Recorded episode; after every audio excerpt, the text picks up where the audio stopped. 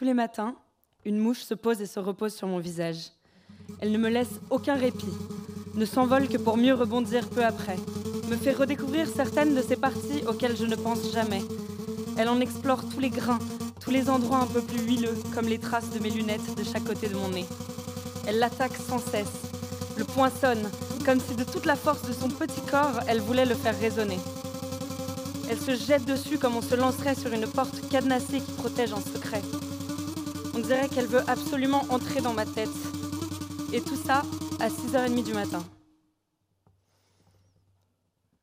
Dans une vie antérieure, cette mouche a sûrement été une mère très intrusive, débarquant avec ses questions qui font mine de ne pas en être, agissant de façon étouffante comme si c'était naturel. Toutes ces remarques s'impriment sur mon visage au rythme de ses pattes, soudain écrasantes. Ce matin, après ma rencontre avec la mouche mère, j'ai l'œil fou, des palpitations. Je me gratte partout où elle s'est posée. Cette mère de je ne sais qui réincarnée en un animal dont le centre d'intérêt principal est la poubelle s'intéresse à moi comme à une matière fécale. Elle me déguste et me rappelle à chaque seconde, par un message subliminal moucheux, T'es une merde. Elle se pose sur moi sans aucune gêne, c'est comme sur un corps qui ne peut plus réagir. Elle ne se concentre que sur mon visage. Elle y disperse toute la crasse qu'elle a accumulée lors de ses précédents voyages, comme si mon corps vivait, mais que ma tête était déjà morte. En même temps, qui d'autre qu'une mouche serait capable de m'annoncer une sentence aussi grave? Ce matin, cela fait 15 ans que mon père est mort.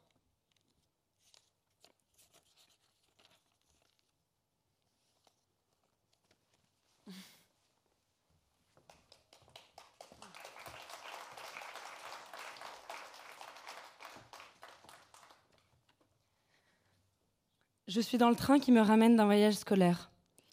Le tunnel de la gare Montparnasse nous avale peu à peu. Je connais mal cette gare, ce n'est pas celle dont j'ai l'habitude. Cela lui donne un aspect un peu irréel.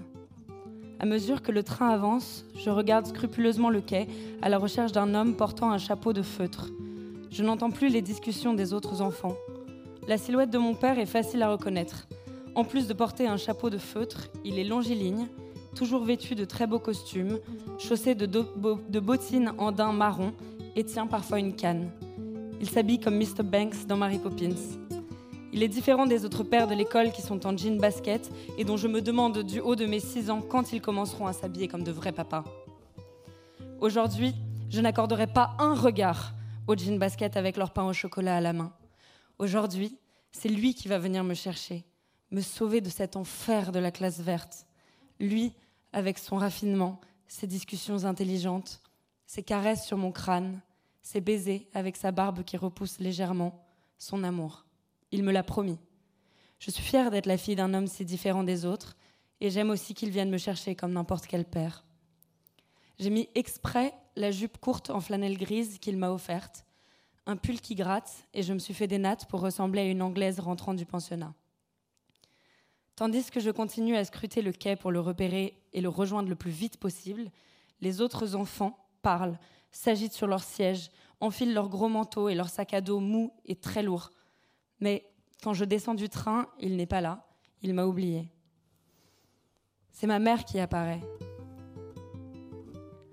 Longiligne, elle aussi, dans un manteau noir, parmi les autres parents. Elle est accompagnée de ma sœur Molly et d'Erika, une amie qui est comme une grand-mère pour nous. Il manque mon père et Rosalie, mon autre sœur, pour compléter le tableau. J'ai peur qu'il y ait eu un malentendu, que ma mère soit venue me chercher machinalement sans penser qu'il viendrait lui aussi. Je lui glisse un mot à l'oreille et je retrouve immédiatement l'odeur enivrante du parfum dont elle se met un pchit à chaque fois qu'elle sort de la voiture. Elle m'assure que tout est sous contrôle, qu'il lui a effectivement dit qu'il devait venir me chercher, mais qu'il a eu un empêchement. Je suis déçue parce que cette fois-ci, je lui avais fait promettre. J'ai fait reposer tout mon voyage sur cette perspective, prévenu mes amis, et me voilà face à un immense vide, incapable de me réjouir de mon retour. J'explique en vitesse à mes camarades encore sur le quai que mon père a eu un contretemps, persuadé qu'elles avaient retenu qu'il serait là, que c'était pour elles une information capitale, et qu'elles sont aussi déçues que moi de ne pas le voir. Puis j'attrape la main de ma mère et nous nous dirigeons vers la sortie.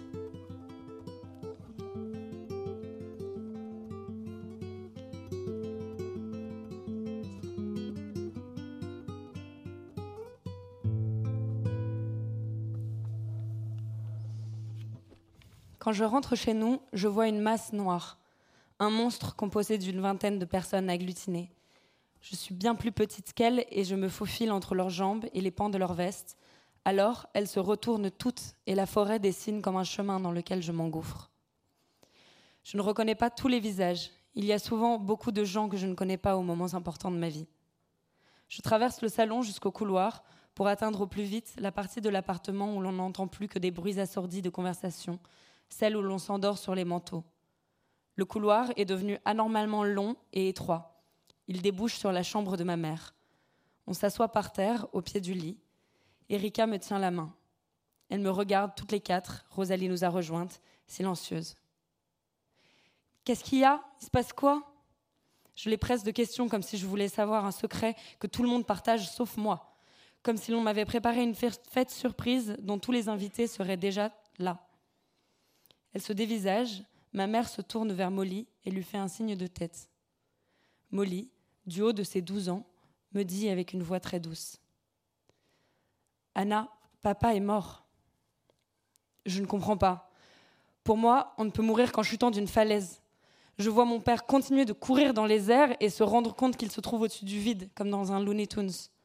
Je le vois tomber, retomber. Je questionne Erika, mais elle ne mentionne pas la falaise. Évite-t-elle le sujet? Ce que je saisis finalement, c'est qu'il est mort le matin de l'anniversaire de Rosalie, alors qu'il partait en Italie, son pays natal. Mort dans la cage d'escalier, crise cardiaque.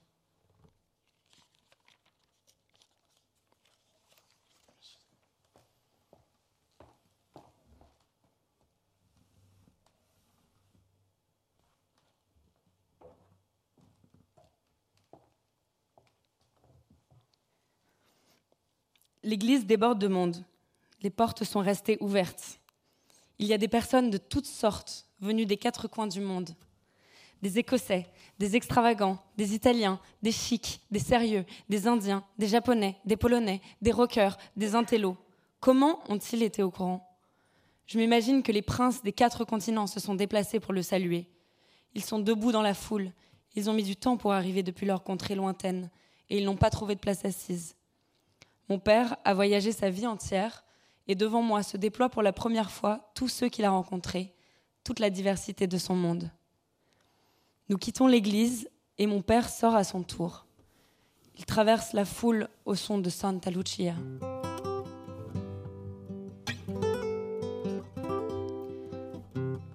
Chant de son pays natal qui retentit dans une nef parisienne. Mes oncles semblent n'avoir aucun mal à le soulever comme s'il ne pesait plus rien.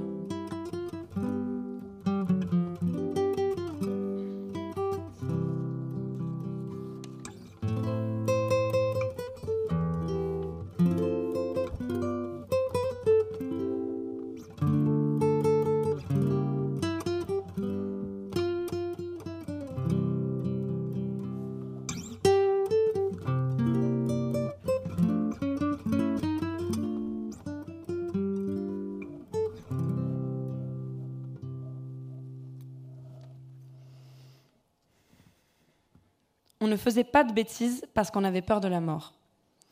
Un moment d'inattention, un mouvement brusque, comme pousser quelqu'un dans la cour, pouvait tuer. Après tout, mon père était bien mort dans les escaliers. Ma mère nous protégeait, mais nous nous sentions responsables les unes des autres à part égale, comme si nous pouvions échanger les rôles. Il m'arrivait souvent de dire ma mère à la place de ma sœur. En fait, il n'y avait surtout plus de place pour les bêtises. Il fallait se relever, avancer, vivre, et soutenir ce souffle de vie.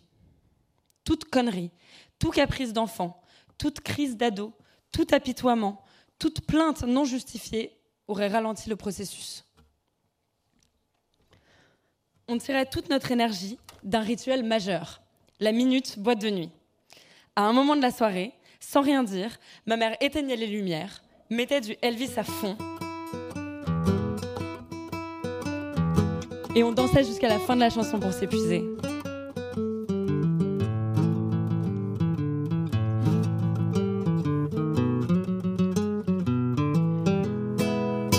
Cette habitude exaspérait Madame Patate, au deuxième, qui nous maudissait et donnait de grands coups de bâton dans le plafond, créant un dance floor vibrant.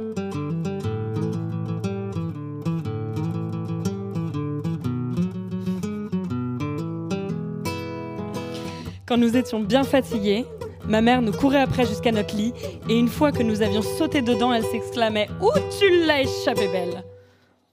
J'étais très curieuse de savoir ce qu'elle me ferait si jamais je ne me glissais pas sous la couette, si je ne sautais pas à temps dans mon lit, si elle m'attrapait, comme si derrière cette phrase s'était cachée une punition d'une immense violence. Je la questionnais de nombreuses fois, mais elle se contentait de répéter Tu l'as échappé belle, tu l'as échappé belle. Je savais que je n'échappais à rien, mais je courais, poursuivie par cette phrase, tous les soirs, rien que pour voir ma mère lancer ses menaces de loup-garou et distribuer ses caresses. Elle fermait ensuite la porte jusqu'à que je lui dise Stop quand il y avait juste assez de lumière qui filtrait.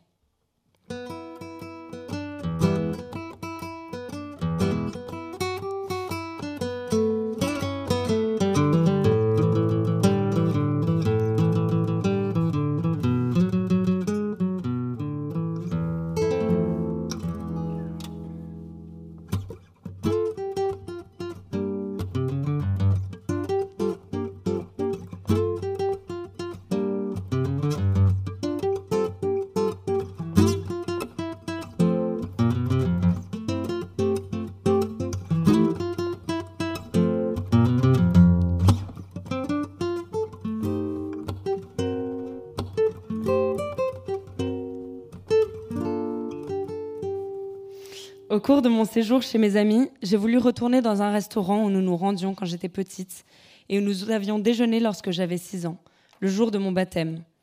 Nous y sommes allés dans un petit bateau de pêche et quand nous sommes arrivés à sa hauteur, quelqu'un est venu nous dire qu'il n'y avait plus de place. J'ai demandé si nous pouvions tout de même aller sur la plage que j'avais connue dans mon enfance. L'homme a accepté et a appelé un de ses collègues pour qu'il vienne nous chercher avec une plus grande barque que la sienne. Un homme rond, bronzé, avec un chapeau de cow-boy en paille, nous a emmenés. Il me disait quelque chose, sa bouche édentée en particulier. Je me rappelais que ma famille parlait souvent du Nino, qui avait une barque au, village et qui aurait couché avec Jackie Kennedy. À tout hasard, je lui ai dit Scusi, ma sei Nino? Aussitôt, il m'a prise dans ses bras et m'a répondu avec un fort accent napolitain que les dix générations qui coulaient dans mon sang m'ont miraculeusement permis de comprendre. Sapevo che fossi tu. Je savais que c'était toi. Il s'est retourné et a crié Trovatele un tavolo, coglioni Trouvez-lui une table, bande de cons. On se regardait avec un tel bonheur. Il m'a demandé de lui donner, dans le peu de temps qu'on avait avant d'atteindre la plage, des nouvelles de toute la famille. Quand on a débarqué, un des serveurs qui avait entendu Nino m'a accordé une table, une un'ora e mezza, c'est-à-dire à 15h30. J'ai accepté sans broncher tant je rêvais de goûter aux pâtes de mon enfance. À cet instant, un homme plus vieux que les autres, le patron apparemment, qui était au fond du restaurant et qui n'avait donc pu entendre Nino, m'a fait de grands signes. J'ai cru qu'il voulait prendre ma réservation et je lui ai fait comprendre que tout était arrangé avec le serveur. Il s'est alors avancé vers moi et m'a dit Ma sei pazza T'es bête ou quoi? Puis il m'a prise dans ses bras en s'écriant Et tornata, come stai bellezza? Elle est revenue. Comment ça va ma beauté? Il nous a installés à la plus grande table, au milieu du restaurant.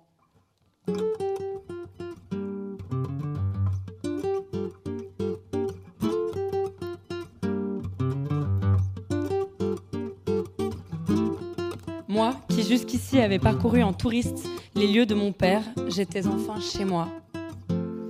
Ils m'accueillaient comme leur fille et je voyais qu'ils avaient aimé mon père comme un frère. C'était le seul de la fratrie qui avait gardé le lien avec les personnes du village. Le patron ne nous a même pas laissé le temps de commander et nous a offert pour patienter du vin blanc avec des morceaux de pêche dedans. J'ai trempé un doigt dans mon verre pour attraper le fruit encore dur. C'était la définition du paradis.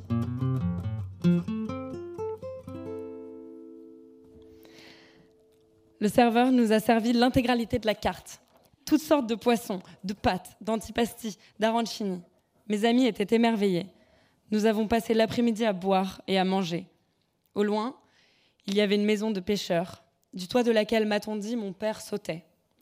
Lolo, le pêcheur qui l'habitait, n'était plus jamais revenu au restaurant depuis la mort de mon père. Tout avait changé. Il n'y avait plus ni la folie, ni l'innocence d'antan. Maintenant, tout était vieux. Seul mon père était resté dans les fêtes, les journées en bateau. Seul lui avait échappé au spectacle de la décadence de ce monde.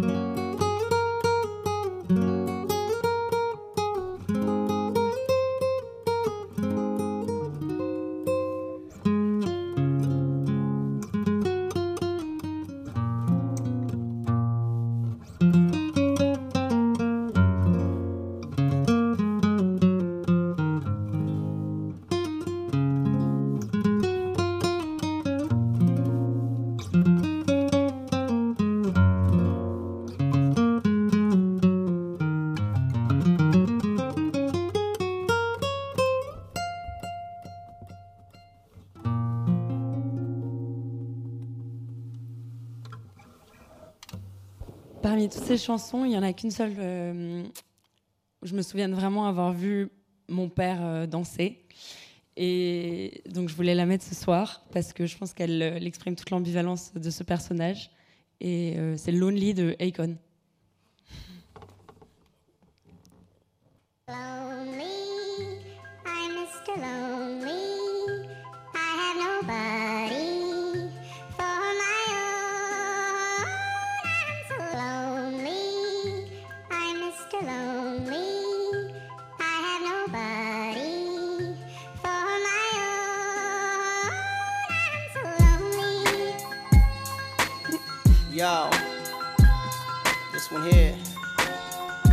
Goes out to all my players out there, man. You know, that got that one good girl, dog, that's always been there, man. Like, took all the bullshit. But then one day she can't take it no more and decided to leave. Yeah, I woke up in the middle of the night and I noticed my girl wasn't by my side. Could've sworn I was dreaming, for her I was fiending, so I had to take a little ride. Backtracking on these few years, trying to figure out what I do to make it go bad. Cause ever since my girl left me, my whole life came crashing, and I'm so, so lonely. Mr.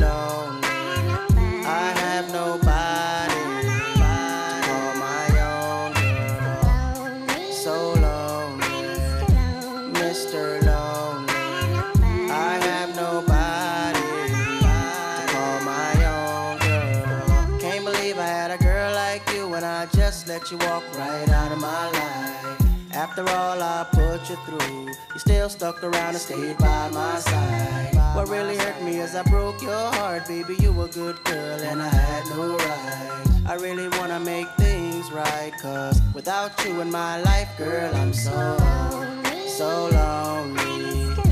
Mr.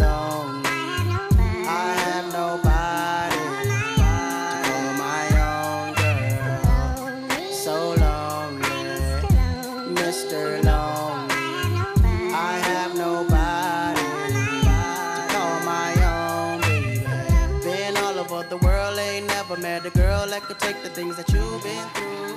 Never thought the day would come where you would get up and run and I would be out chasing you. Cause ain't nowhere in the globe I'd rather be. Ain't no one in the globe I'd rather see than the girl of my dreams that made me et Deline, mesdames et so happy.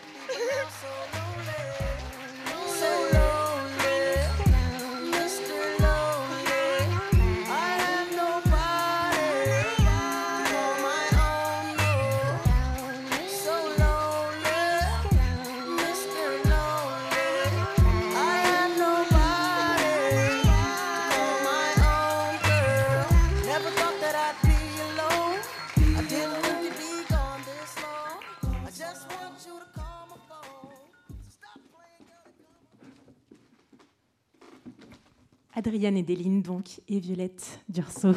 Merci beaucoup pour cette euh, lecture musicale euh, magnifique euh, qui donne un très bel aperçu de votre livre, je crois, et une version augmentée aussi de ce livre, puisque c'est un livre qui est plein d'autres pages aussi lumineuses et, bouleversantes que celles que vous avez entendu lire à l'instant, mais qui est aussi un livre plein de musique Et on va évidemment reparler de ça, parce que c'est une dimension importante de ce livre.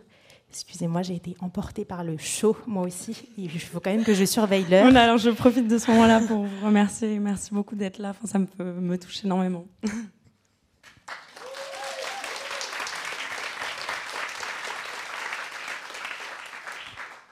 Alors, ce livre, il s'appelle donc Même le bruit de la nuit a changé. Il est paru aux éditions euh, Flammarion en mars dernier et euh, c'est votre premier roman. Euh, je précise bien roman parce que c'est écrit en tout petit ici, mais c'est important, même si c'est un livre de, grande inspiration euh, autobiographique. Vous y racontez l'enquête que vous avez menée pendant plusieurs années sur, euh, sur votre père, donc, qui est 11 ans euh, après sa disparition. Vous aviez 6 ans au moment où il est mort. Et c'est une enquête qui vous a mené dans plusieurs endroits de France, mais aussi beaucoup en Italie, puisqu'on aura compris qu'il était d'origine napolitaine. C'était un historien de, de l'art assez réputé, ce qui fait aussi que sa, sa, mort a été assez médiatisée. Euh, mais cette enquête, vous l'avez donc racontée, chapitrée, transformée par petites touches dans ce, dans ce livre. Ce qui vous fait d'ailleurs écrire, et je voudrais peut-être qu'on commence par là, euh, ce qui vous fait écrire, c'est la toute dernière phrase du livre, euh, vous écrivez que, donc au terme de ces voyages, de ces recherches sur cette figure, c'est la fin de l'aventure, le début du récit. Alors justement, qu'est-ce, que, qu'est-ce qui vous a fait passer de cette démarche, qui est une démarche assez intime, presque, presque vitale, hein, de comprendre qui était euh, ce père et donc peut-être aussi qui vous êtes. Euh, qu'est-ce qui vous a fait passer de cette enquête au récit, de, la démarche à l'écriture finalement? Euh, En fait, déjà, je voulais parler de cette fin. parce qu'en fait, je m'étais. Je me suis rendu compte que, à la fin de l'écriture de ce livre, je me suis rendu compte que ça avait un peu fait comme, comme une odyssée.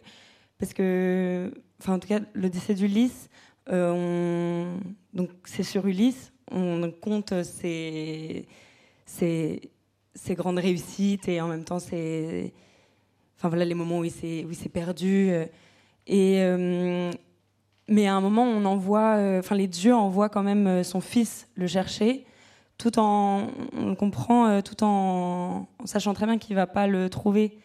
Et, et, en fait, ça le, ça le forme. Enfin, il devient lui et lui-même. C'est la façon qu'il a de, le fils d'Ulysse qu'il a de se former et de pouvoir retourner après euh, chez lui en tant que, en tant qu'adulte. Et je me suis rendu compte que ça avait un peu fait ça. Je pense à la, à la quête euh, de, de mon père. Euh, donc c'est pour ça que je voulais parler à la fin de la fin des aventures et le début du, du récit, des histoires qu'on raconte, un peu comme, comme celle d'Ulysse, quoi et, en même temps euh, me rendre compte que bah, je, je que je, pense qu'on voit la réalité du personnage et en même temps on peut continuer à raconter des histoires fabuleuses dessus. Et, et pour ce qui est moi, la part de, de, de, de ma quête personnelle et du... Euh, en fait, je pense que justement, ce qui m'a permis, enfin, ce qui a été comme le fils d'Ulysse, un peu mon, bateau pour euh, faire cette quête-là, c'était l'écriture et la fiction. Le fait que je pouvais inventer tout ce qui allait. En fait, tout ce que j'allais me prendre dans la gueule, j'étais capable de le transformer. Et si je le voulais, parce que j'avais le pouvoir d'écrire, que j'aimais ça et que je voulais faire ce livre. Et donc, euh, il y a une partie, voilà, il y, y, a plein de parties que j'ai inventées, des parties où je me suis fait plaisir. Euh, sur ça en inventant des personnages, en décrivant, enfin, ou en regroupant plusieurs personnages entre eux, en, en, essayant. Et puis c'était un, peu mon moyen aussi de. Finalement, mon père a réussi, à, m'accompagner peu à peu euh, vers la fiction, en tout cas à me faire confiance pour faire de la fiction. Parce que, parce que grâce, voilà, grâce à son histoire, j'ai pu m'essayer faire des, petites sorties. Et, voilà, enfin maintenant, en fait, maintenant que j'ai plus le livre en bouclier, euh, les histoires sur mon père qu'on peut me raconter, parce que du coup maintenant le, me touche beaucoup plus en fait. Le livre était vraiment un. Oui, il n'y a plus cette idée de métaboliser quelque chose d'un peu douloureux à approcher, peut-être en, quelque chose d'artistique, en, un livre. Euh, c'est très beau que vous parliez de, ce retour. On a entendu dans, l'extrait tout à l'heure euh, euh, elle est revenue, elle est revenue, bienvenue ma belle. Voilà, on rentre à la maison quoi, dans, ce livre. Mais effectivement, il me semble que de toute manière, votre envie d'écrire, elle remonte à avant euh, cette enquête. Mais c'est comme si, depuis le début, dès la, première fois que vous vous mettez à, écrire, ça avait toujours été lié à la figure de ce père. Je dis ça parce que je pense à ce passage du livre euh, où, vous, où vous parlez de vos premiers journaux intimes. Et, vous écrivez que c'est une, façon de, conserver précieusement tout ce qui vous arrive au cas où votre père reviendrait, cette pensée, un peu magique euh, des enfants qu'il qu va revenir. Euh, et voilà, pour ne pas oublier tout ce qui vous arrive, vous le consignez dans, vos journaux. Euh, Est-ce qu'écrire, pour vous, c'était dès le départ une manière aussi de vous adresser à cette figure? Oui, Totalement. Il y a eu, bah, en fait, cette pensée d'enfant, je pense, ne m'a, ne m'a pas quittée. Enfin, il y avait, il y avait quand même des moments où même je, je m'en voulais un peu d'écrire certaines choses. Je me disais, euh, comme si j'allais me faire gronder par mon père. Enfin, comme si il allait voir ce que j'écrivais et qu'il allait m'en vouloir et tout. Donc j'étais là un peu toute seule à mon bureau, genre, désolée. Et euh, genre, c'est de la fiction.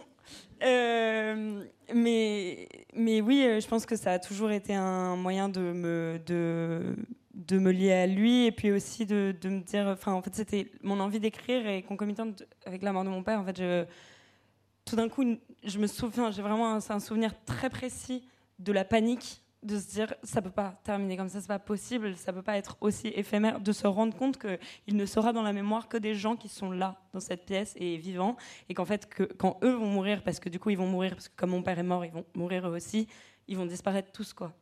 Et, et ça, je pense que oui voilà, j'ai tout d'un coup d'archiver tout. Euh, euh, c'était ça et puis après du coup archiver ma vie parce que parce que j'avais peur de pas assez avoir de mémoire euh, s'il revenait, euh, s'il revenait, j'avais peur d'oublier des, détails, quoi, truc à lui dire.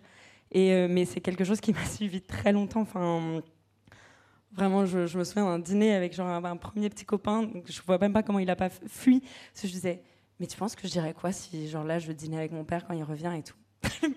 de se dire mais vraiment la fille est allumée. Mais euh, mais mais donc du coup euh, du coup je j'ai voilà au lieu de de de, enfin c'est aussi ce livre c'est aussi ça. C'est aussi euh, un peu cette même démarche quoi. C'est voilà ce qui s'est passé quand je cherchais. Croire qu'il va qu'il peut revenir à tout moment ou alors croire qu'il vous regarde d'en haut, ce qui sont un peu les, les, deux versions euh, qui, tout plutôt que l'absence, hein, c'est ce que c'est ce que vous écrivez. Euh, c'est le manque qui, fait penser ces choses-là, et sur le manque justement, sur la légitimité aussi du manque. Euh, il y a des pages très très belles dans, ce livre. Qu'est-ce qui fait la particularité d'un deuil comme celui-ci, d'un parent, quand on le vit aussi jeune comme vous, puisque je rappelle que vous aviez 6 ans quand c'est arrivé? Ce qui fait la particularité, c'est que hum, j'ai l'impression qu'il y a une pensée commune que, euh, comme si, enfin, quand, en tout cas, quand j'étais petite, j'avais cette impression-là que comme il était mort quand j'avais 6 ans, j'avais pas eu le temps de m'habituer, quoi, beaucoup. Donc que ça allait, que c'était mieux. Imagine s'il était mort plus tard, quoi. Euh, c'était, c'était. Donc moi, j'avais, je pense, euh, ce livre, c'est aussi, enfin, pour moi, c'était très important d'écrire ce livre pour donner une aussi bah, ma version de. Enfin, pour déjà donner un livre sur euh, le deuil d'enfant. Et pour aussi euh, montrer les ambivalences d'un de, de, de, deuil, quel qu'il enfin, quel soit. Euh, pour montrer, enfin, par exemple, la scène du. La scène de l'enterrement, je, je, dis que je pleure pas et que je me dis mais si je pleure pas maintenant, quand est-ce que je pleurerai? Et je pense qu'en fait c'est quelque chose qui se retrouve dans beaucoup d'histoires, même très tard. Euh, et, en fait, moi, toutes ces, puisque j'avais pas trop d'autres histoires à qu'elles me référer, je me disais. Et que en fait, les autres histoires, c'était des histoires de gens qui avaient perdu plus tard. Je me disais, finalement, du coup, c'est peut-être pas si grave. Et puis, en fait, comme j'avais quand même peu de souvenirs en, grandissant, euh, je me disais, il me manque pas vraiment. Enfin, parce que je donc. Euh, voilà, j'ai écrit ce livre pour, pour dire que, en fait, une même une personne dont on se souvient pas peut nous manquer.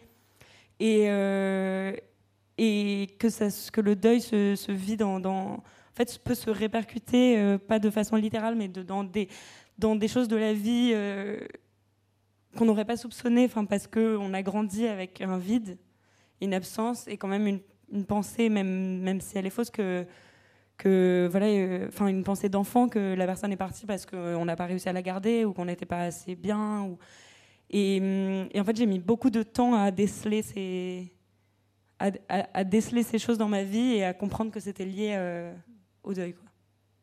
Oui, la culpabilité, c'est un sentiment euh, qui revient beaucoup. Euh, culpabilité de se croire peut-être en tant qu'enfant euh, responsable en partie de, cette mort. Et puis la culpabilité dont vous nous avez parlé tout à l'heure, euh, de, retourner sur les traces de cette histoire, d'aller fouiller quelque chose là où vous auriez peut-être pas le droit. Et, ça rend évidemment ce, deuil très particulier.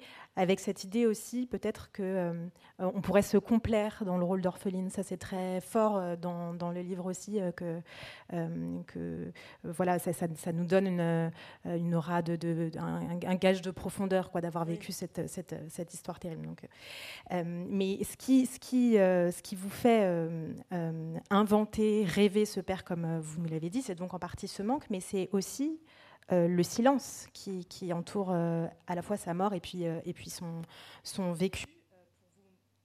Pardon, j'ai dévissé le. Tout va bien. C'est très- Il ne faut pas que je joue avec le micro de cette façon-là, en tout cas. Euh, sur le, euh, sur- sur le, le- au moment de, de sa mort, donc d'ailleurs, vous ne la prenez pas tout de suite parce que pour vous préserver, on, on attend euh, quelques jours. On ne vous dit pas tout non plus sur les circonstances de sa mort. Mais ensuite, également, au moment de votre enquête, quand vous allez rencontrer toutes les personnes euh, qui, qui l'ont connu, vous vous rendez compte que euh, c'est beaucoup des, des anecdotes. On ne vous dit pas tellement plus que des, que des anecdotes euh, euh, sur lui, au point que vous parlez d'une stratégie euh, un peu générale de, l'oubli. De quelle manière est-ce que ça a nourri votre écriture, ça? C'est-à-dire ce silence, euh, grandir avec ces, non-dits?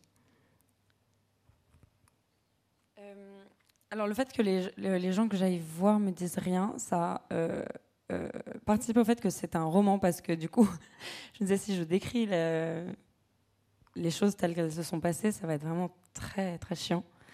Et, euh, donc ça m'a ça m'a obligé à, mettre plein de scènes ensemble, euh, les rafistoler. Mais hum, je pense que je pense qu'aussi que le fait que je pense que déjà dans ma famille, c'était pas euh, qu'on disait rien, c'est qu'on répétait souvent les mêmes choses. Euh, mais parce que et puis que les gens me disent rien après quand j'aille chercher, je pense que ça fait partie aussi d'une appréhension de de la mort que je voulais à ma moindre échelle avec mon livre essayer de, de, casser un peu. Parce qu'en fait, les gens ne veulent pas parler de la mort, ne veulent pas parler des gens morts, ne veulent pas réactiver leurs souvenirs. D'ailleurs, ils s'en souviennent très peu. Et, en fait, j'étais le. Enfin, en fait, il y en a certains qui, bon, il y en a certains qui ont été adorables et je les remercie euh, encore parce que ce livre ne serait jamais fait sans eux. Mais il y en a d'autres qui avaient presque une réaction violente quoi par rapport à moi parce que tout d'un coup, je revenais euh, les mettre face euh, au fait que déjà ça faisait 15 ans que mon père était mort, que moi j'étais allée les chercher au prix de, de, quand même euh, nombreuses recherches, enfin que j'avais vraiment, j'ai vraiment allé les débusquer. Donc en plus ils n'avaient pas été dans ma vie, ils n'avaient pas été là après. Que eux du coup s'apprêtaient quand même bientôt à mourir parce que si leur meilleur pote était mort il y a 15 ans, quand même ça arrivait. Enfin, il y avait tout un, truc qui faisait qu'ils avaient vraiment pas forcément envie de me, voir quoi, ou de, me donner quelque chose. Ou sinon, ça les rassurait juste. euh, Ils avaient fait leur boulot, quoi. Ils m'avaient vu 20 minutes et au moins ils avaient vu la fille de leur, euh, pote. Et, euh, et donc ça, voilà. Moi, mon livre, je voulais aussi que ça soit ça, que ça soit un message pour dire euh, allez parler aux gens qui sont, qui vont pas pas bien, allez parler à ceux qui sont peut-être en train de mourir ou ceux qui ont perdu quelqu'un. Il y a, y a en général, allez leur parler de ces personnes. Enfin, moi, c'est vraiment ce que je voulais, je voulais, voilà, je voulais en dire.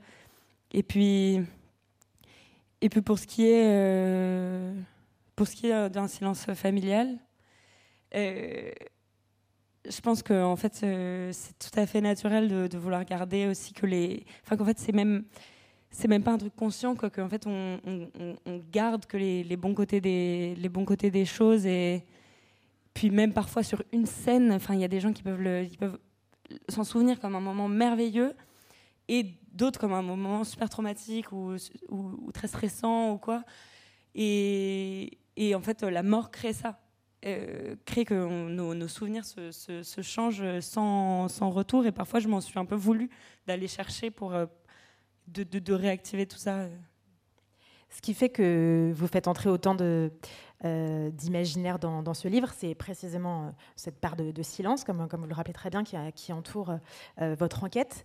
mais c'est aussi que votre père était un personnage de fiction lui-même. C'est-à-dire que quand vous, vous rencontrez toutes ces personnes, ce qui se dégage en premier, c'est le, côté romanesque de, sa vie. Euh, c'est le fait que euh, tous ces témoins, tous ceux qui l'ont connu de très près, vous disent que à quel point c'était quelqu'un d'exceptionnel, hors du commun, euh, anticonventionnel aussi.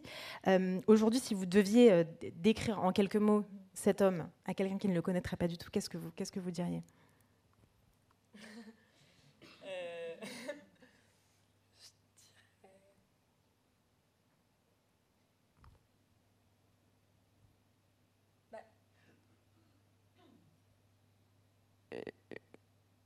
je, dirais, que c'est quelqu'un de vraiment pas ordinaire, complètement euh, extravagant, enfin poussant complètement, pas du tout adapté à son époque, euh, parce que en même temps très cultivé et en même temps très fantaisiste, euh, très drôle, pas, pas forcément ce qu'on attend de quelqu'un de, sérieux, et en fait quelque chose qui, qui j'ai l'impression, euh, existe de moins en moins, voilà, une, une, culture très, très profonde, presque, euh, enfin voilà, presque à la grecque, et, et en même temps mêlée à voilà, une fantaisie, une extravagance, une, une folie, une, une, une capacité ouais. aussi à glisser d'un milieu à un autre. On oui. l'entendait particulièrement, je trouve, dans la scène de l'enterrement que vous avez lu tout à l'heure, où voilà, ça, ce, ce, moment réunit aussi des gens extrêmement différents. Et c'est ça que vous euh, retrouvez tout au long de cette enquête, c'est à quel point euh, euh, il avait dans sa vie euh, des, des Maharajas. Et, oui, bah, oui, voilà. Alors l'enquête, c'est vraiment aussi pour aller voir toutes ces choses bout d'un moment, ça, a fondé mon enfance. Puis après, je me suis dit, non, mais c'est pas possible, un mec qui était. Enfin, c'est un film, un homme qui était ami avec des marins et des maharajas. Enfin. Euh, et, même c'était dur pour moi parce que je me disais mais comment enfin comment comment passer après une personne assez exceptionnelle et puis pourquoi j'ai pas connu cette personne et tout donc presque c'était presque aller chercher enfin c'est vrai c'est un petit travail de Sherlock Holmes parfois par moment d'aller voir si c'est vrai ces histoires et puis parfois il y, a des histoires encore plus dingues qui me sont tombées dessus et, toutes les histoires se sont qui avaient fait un peu ma crise d'adolescence. Je me disais, mais tout ça, c'est que du pipeau. Alors qu'en fait, enfin, je suis allée vraiment vérifier, il y avait des choses qui étaient, qui étaient vraies, quoi. Et, euh, mais en même temps, il y a aussi un côté de, de je pense qu'il avait, enfin, euh, qui est un art aussi euh, de, raconter des histoires, de faire de sa propre vie euh, une histoire, de savoir la raconter très bien. D'ailleurs, je pense qu'on a, enfin, euh, je sais pas si je raconte aussi une histoire, mais je pense que mes moi, on a hérité de ça parce qu'à chaque fois qu'on raconte une histoire, il y a, un, torrent de, de, de, de, choses en plus qui se passent, mini détails et tout. Mais donc, je pense qu'il avait avait ça qui nous a transmis et qu'en fait, à la fin, la fin de mon livre, c'est un peu euh, une manière de se dire, et puis, et puis si c'était faux, et puis si c'était vrai, enfin, en fait, on n'en a rien à faire. C'est déjà tout a des parts de vrai et puis c'est déjà génial de les avoir inventés quoi. Mais ça n'est pas que, euh, que l'idéalisation d'une petite fille qui entoure son père d'une auréole, il y a aussi une part oui. de... de... Ben, je pense que en fait dès le début je me disais que c'était déjà enfin dès enfin dès, dès l'enfance je me disais que c'était un vrai bon personnage quoi, un personnage de film mais presque je m'imaginais voilà genre un roman d'aventure quoi. Et, et, et, en fait quand j'ai découvert des parties parce qu'il y a des parties bien plus obscur que je découvre euh, dans ma quête. Et quand j'ai découvert ça, je me suis dit ah oui non ok en fait c'est vrai que c'est un bon personnage de, de, roman quoi parce que parce que c'est des personnages auxquels euh, voilà euh, qu'on adore puis qu'on déteste enfin je pense moi j'ai l'impression que dans tous les films que j'aime c'est des, des, si c'est un personnage qui n'a qu'une facette il finit par nous par nous ennuyer quand même très vite et là, euh, là le, le, le, fait de découvrir voilà, ces, ces, deux facettes, des moments plus obscurs et des moments lumineux, ça m'a m'a poussé à me dire que c'était un, vrai un bon personnage. Vous nous avez parlé à l'instant euh, du fait que vous avez probablement hérité de, de cette manière de raconter des histoires et de faire de sa vie un, roman. Euh, ce que vous exprimez très très bien dans ce livre, je trouve, c'est euh, ce, besoin quand on perd un parent très tôt d'attester le lien, en fait, de, de, de, chercher aussi en soi ce qui reste de l'autre et de comment ça persévère à l'intérieur de soi. Euh, qu'est-ce que, en dehors de, de, ce don pour raconter des histoires, qu'est-ce que vous lui devez? Alors là, déjà, je suis habillée grâce à lui, parce que ah. j'ai toutes ces, enfin, c'est son costume et euh, une, chemise qu'il avait héritée de son propre père. il, y a les petites, les petites initiales là. Donc voilà, je serais nue s'il n'était pas là. Et, et euh, non, euh, qu'est-ce que j'ai hérité? Ben, Je pense que. Bah, déjà, ma mère m'a souvent répété que dans ma tristesse, justement, j'étais vraiment triste. Là où je m'en voulais, c'est que j'avais presque une, douleur égoïste. Je n'étais pas triste qu'il soit mort, j'étais triste que moi, j'ai pas eu la chance d'hériter de lui, de savoir les choses qu'il savait, qu'il n'ait même pas eu le temps de, me transmettre. Donc j'aurais été une personne bien mieux s'il était là, quoi.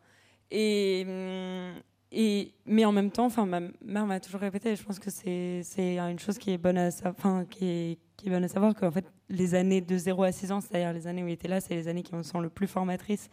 Et en fait, parfois, je fais des choses qui apparemment sont de lui et je, je me souviens, je, je sais pas du tout. Mais, je pense que aussi, c'est le fait que je sois sa fille qui m'a permis de faire cette quête-là. Euh, euh, je pense que quand même, j'ai. En tout cas, je ne sais pas si c'est parce qu'on m'a abreuvé de, ces histoires sur lui, sur d'être avec différents groupes de personnes, quoi. Mais, mais, mais je pense que oui, c'est, en tout cas, euh, c'est grâce à lui que j'étais là avec euh, ces marins là à, manger des arancini et. Enfin, il y, y, a quand même un truc que je pense que c'est ou au-delà de lui euh, quelque chose de, napolitain dont j'avais pas ou d'italien que dont j'avais pas forcément j'avais pas forcément conscience que je l'avais en moi. D'ailleurs quand je suis allée pour mes recherches que je, me suis quand même fait quelques amis là en faisant mes recherches en Italie.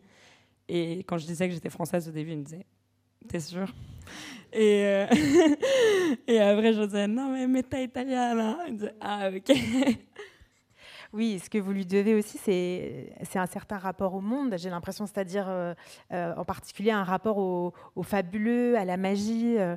J'étais assez saisie tout à l'heure qu'il y ait cette fumée qui apparaisse, parce qu'il y a des fumées dans ce livre. Enfin, je pense à, plusieurs scènes qui évoquent cette, sensibilité-là. Il y a une scène où vous, assistez à une la démonstration d'un médium.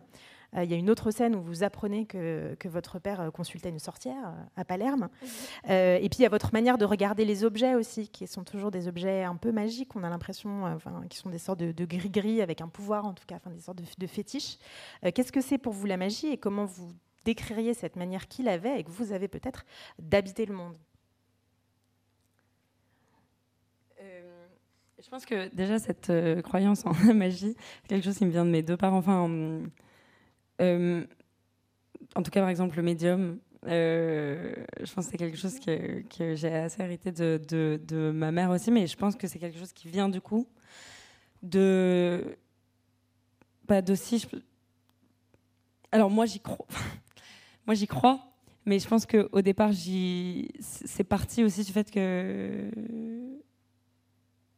Euh, et elle et moi, on ne voulait pas enfin peut-être un refus de pas de laisser partir euh, la personne. Et je pense qu'il faut, enfin il y a toujours une conscience que, moi j'ai été consciente de ça très tôt qu'il faut laisser monter les âmes et, tout, mais que, mais quand même, euh, mais quand même essayer d'avoir quand même un petit, un petit lien avec.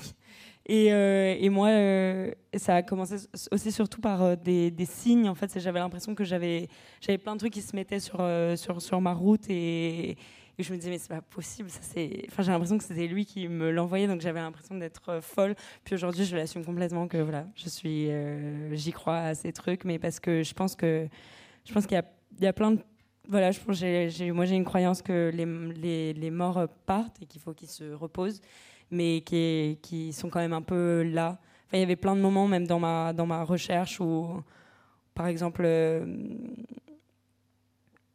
des moments où j'étais vraiment triste ou quoi, et où, j'en avais marre, j'avais pas envie, ou par exemple, je voulais plus. Je voulais plus chercher sur lui et tout, et puis j'arrive dans des, j'arrive dans un bar et il y, y a écrit derrière comme ça sur le, dans le dans le bois, il y a écrit dans un énorme cœur euh, papa plus euh, Violette. Euh, mais c'est des trucs où, où, où, genre son prénom c'était Luigi ou genre dans en Italie comme ça écrit euh, en bas de chez moi euh, Luigi t'aime ou euh, enfin des, des, des trucs où moi ça me ça me mais et je pense que c'est aussi quelque chose d'italien parce que enfin du sud parce que je pense que comme dans d'autres pays en fait il y a, plein de y y a- on, était vachement liés à la, à la, à la magie au, voilà les enfin les les questionner des, des choses un peu plus occultes et qu'on a perdu ça euh, enfin mais donc je pense que en fait par exemple pour mon père c'est des restes euh, d'un vieux truc italien euh, enfin tous les palermitains sont déjà déjà foutu sans, sans trop savoir pourquoi un bout de sable un peu dans quatre coins de sa, de sa pièce en se disant- parce qu'il y avait une sorcière qui l'avait dit en se disant bon je sais pas mais et, euh, et donc euh, oui ça je me suis retrouvée un peu euh, en ça. Enfin je pense que c'est un héritage que j'ai mais mais puis aussi en fait il, il avait travaillé sur les cabinets de curiosité. Et moi il se trouve que sans savoir j'avais j'avais travaillé sur un truc de aussi pendant ma licence j'avais travaillé sur un truc de cabinet de curiosité aussi qui est ce sont les manuscrits à drôlerie. C'est des manuscrits avec dans les manuscrits médiévaux avec dans les marges euh, des, des dessins euh, un peu fantasques, drôles ou païens. Et, que donc, du coup, en, faisant mes recherches et en trouvant qu'il y avait ce lien-là, où effectivement, euh, je pense que, en tout cas, euh, j'avais un, amour pour les choses un peu euh, monstrueuses ou. Voilà. Oui, ce lien au fabuleux qui est très fort. Je repense tout à coup à la, à la scène euh, aussi où vous êtes, euh, vous récupérez des affaires qui lui ont appartenu dans une grange. Et il y a une malle qui est fermée avec un code. Et tout à coup, le code vous revient. Enfin, ressurgit d'une manière totalement euh, inattendue et inexplicable, puisque, a priori, euh, vous n'avez pas connaissance de ce code depuis vos, vos six ans euh, au moment de, sa mort. Donc ça aussi, ça fait partie des scènes qui ressemblent un peu à celle du cœur et à celle du, du mot Luigi qui, qui apparaît devant votre, devant votre porte. Vous nous avez parlé de, de l'italianité de ce, de ce rapport euh, au, fabuleux, euh, du côté méditerranéen aussi que vous retrouvez, euh, qui fait que tout le monde vous prend pour une italienne au cours de cette enquête. Ce père, évidemment, c'est aussi le lien à, à- ce, à ce- pays, à ce climat, à cette culture. Vous avez sillonné l'Italie d'ailleurs tout au long de, de- ce livre. Ça se retrouve. Il y a des pages magnifiques sur, sur Naples en particulier, mais sur Bologne aussi, sur Rome, avec tous ces palaces, toutes ces places, etc. Et en parallèle de l'enquête, vous avez demandé euh, la, la nationalité italienne euh, ce- avant de découvrir que vous l'aviez déjà. En fait, je, je laisse le, le- le suspense sur, sur ce point-là. Qu'est-ce qui rentrerait pour vous de, de cette, de cette italianité dans votre écriture? J'ai juste oublié de dire un truc pour la question d'avant. Euh, c'est que je pense que dans mon amour des, enfin, des livres et l'envie, de faire de l'art, euh, c'est quand même très lié à la, littérature jeunesse et ou à des films assez fantastiques. Enfin, et, de mettre de la magie, de mettre des trucs qui sont pas forcément, qui n'ont pas forcément pu arriver. Enfin, par exemple, le, fait que mon père détienne un os de géant ou des trucs comme ça. Euh, c'était un peu des, voilà, des odes à ça, enfin, des, films de Tim Burton ou à des, des, hum, des livres de Roald Dahl. Ou, enfin, de, Marie Poppins, que de Ma- vous oui, Mary cité tout à Poppins. Il y a euh, Alice au Pays des Merveilles aussi, je crois, dans le Ouais. moment. ouais. Euh, Enfin voilà, donc euh, je, voulais, je voulais revenir sur ça juste.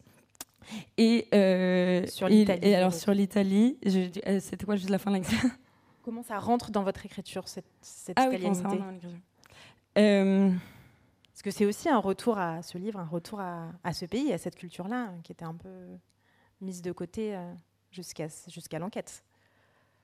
tu veux dire dans la façon d'écrire Ou Bah, euh, ou alors euh, dans votre vie, mais sinon dans, dans...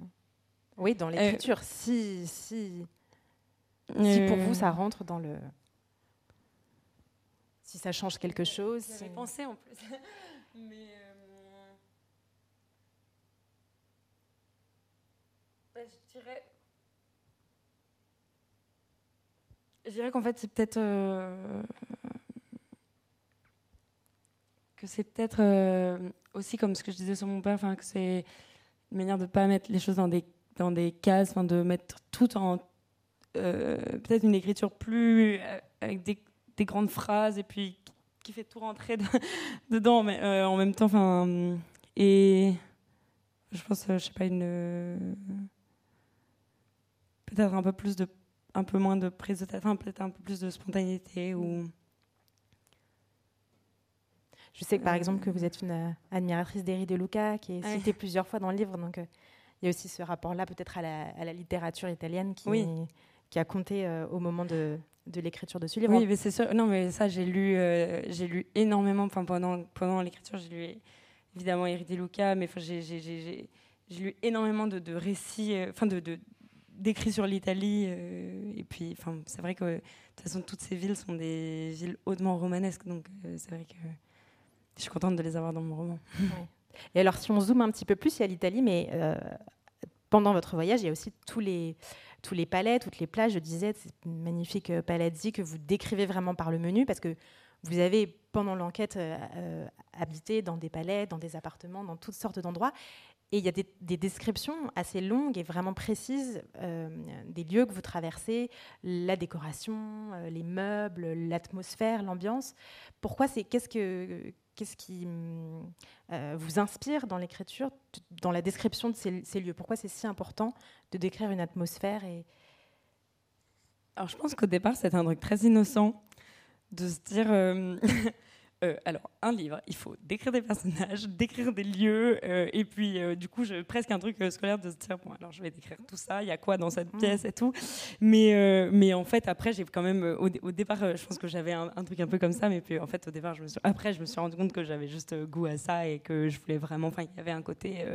Enfin, je voulais, je voulais, c'était, c'était presque, enfin, les lieux et les villes étaient presque plus importants que que les personnages ou que, que ce qu'ils me disaient quoi. Et, j'avais vraiment euh, envie de les décrire pour euh, faire, que le lecteur puisse se plonger dedans, euh, en voir. Parfois, j'avais des descriptions beaucoup plus longues. Je remercie d'ailleurs mon incroyable éditrice Alix Penant. ici présente, pour, qui, qui parfois m'a dit bon, là peut-être on n'est pas obligé de savoir de quelle couleur sont les chiottes et tout, mais mais mais j'avais quand même un, non enfin voilà je, voulais euh, presque un truc de cinéma de enfin et euh, et, et puis après vraiment c'est parce que les endroits et puis presque aussi carnet de bord garder en moi euh, me souvenir. Enfin moi c'est quelque chose que je fais j'ai un journal et, et- parfois je consigne des trucs très très précis quoi euh, pour les pour les garder parce qu'en fait même avec une photo on se souvient pas forcément du, sentiment que ça fait.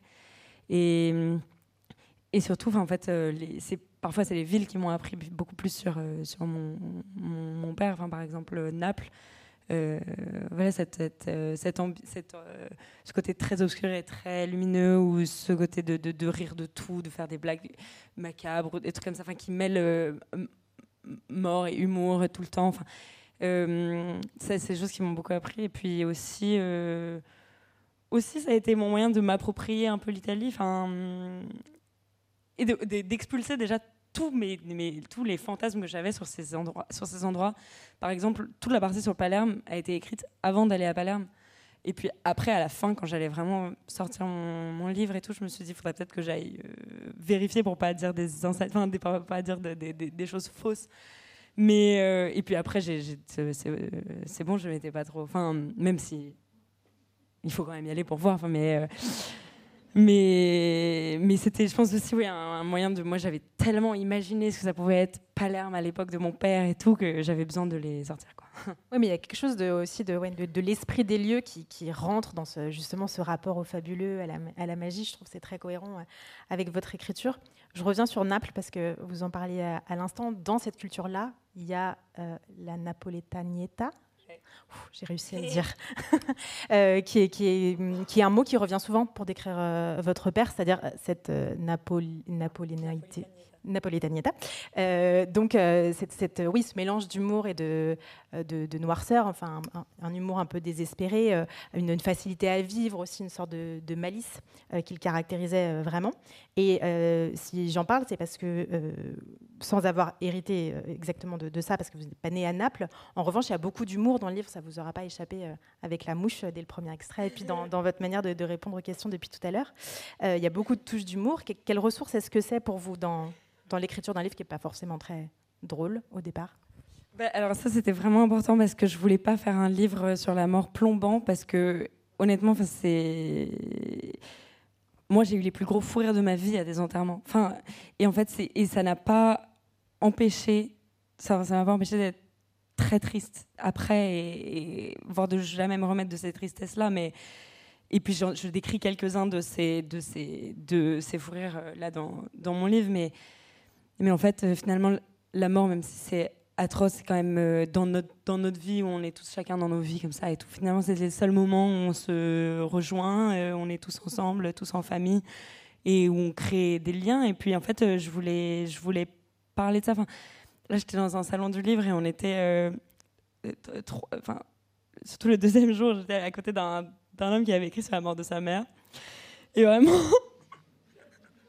les gens passaient, ils voyaient le sujet, comme ça. Mais vraiment, enfin.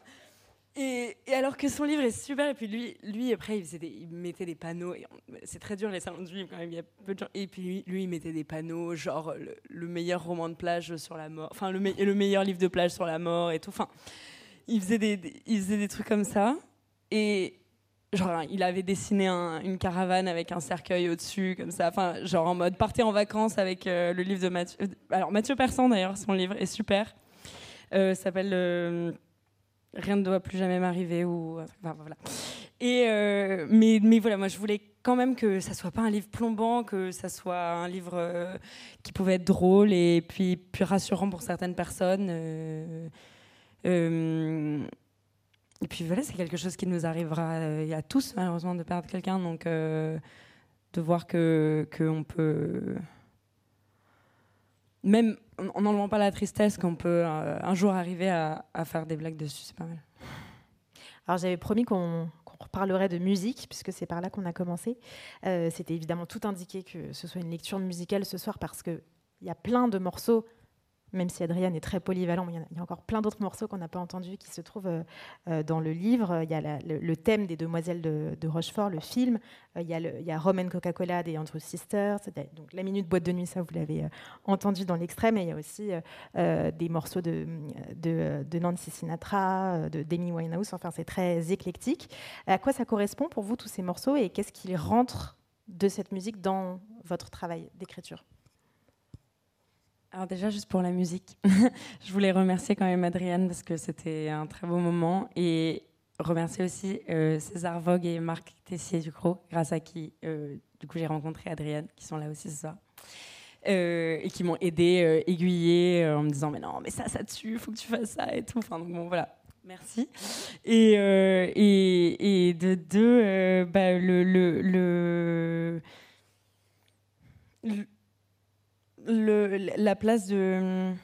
Bah, je pense déjà c'était une, place de, des musiques dans ma vie.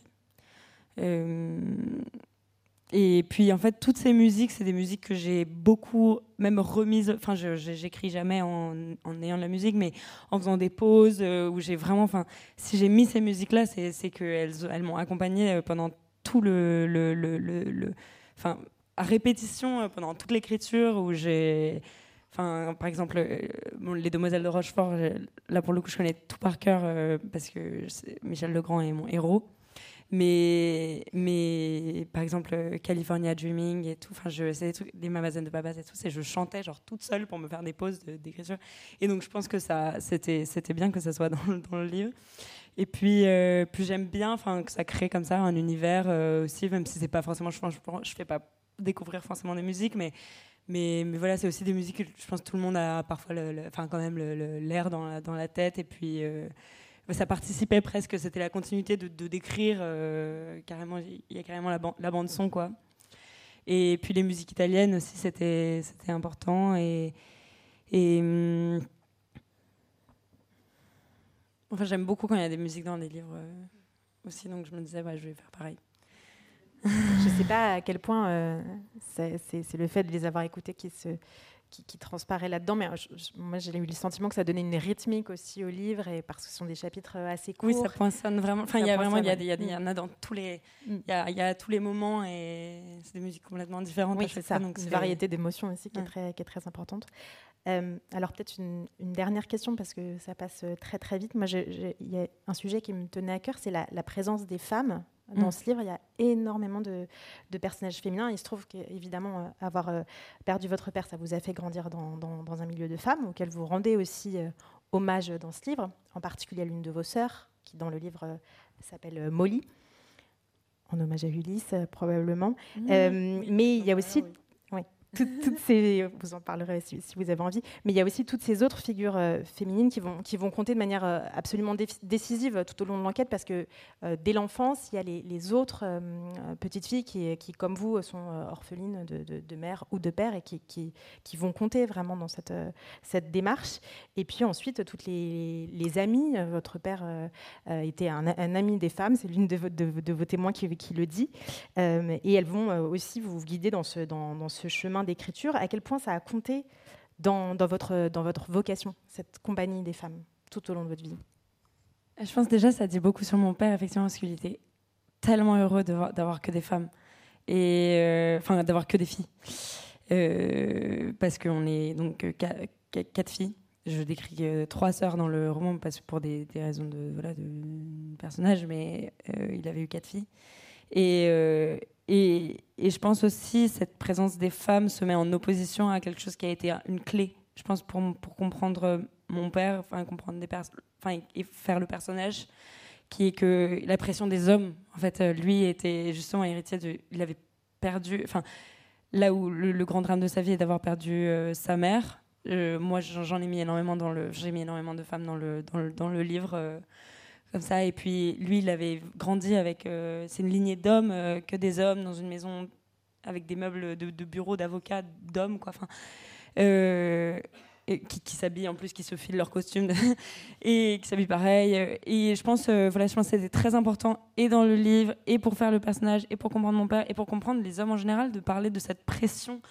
aussi de voilà de la masculinité de la virilité tout en étant tout ça enfin de ce qu'est être ce qu'être un homme, euh, tout, tout, ce que ça, tout ce que ça, ce qu'il faut être quand on est un homme, et, et en même temps tout ce qu'on lui enlevait lui parce qu'il était le plus petit, euh, le plus sensible, celui qui avait perdu sa maman tôt, et donc euh, tout ce qu'on le pousse à être tout en lui retirant. Enfin donc donc donc voilà. Déjà et donc je voulais mettre beaucoup de femmes.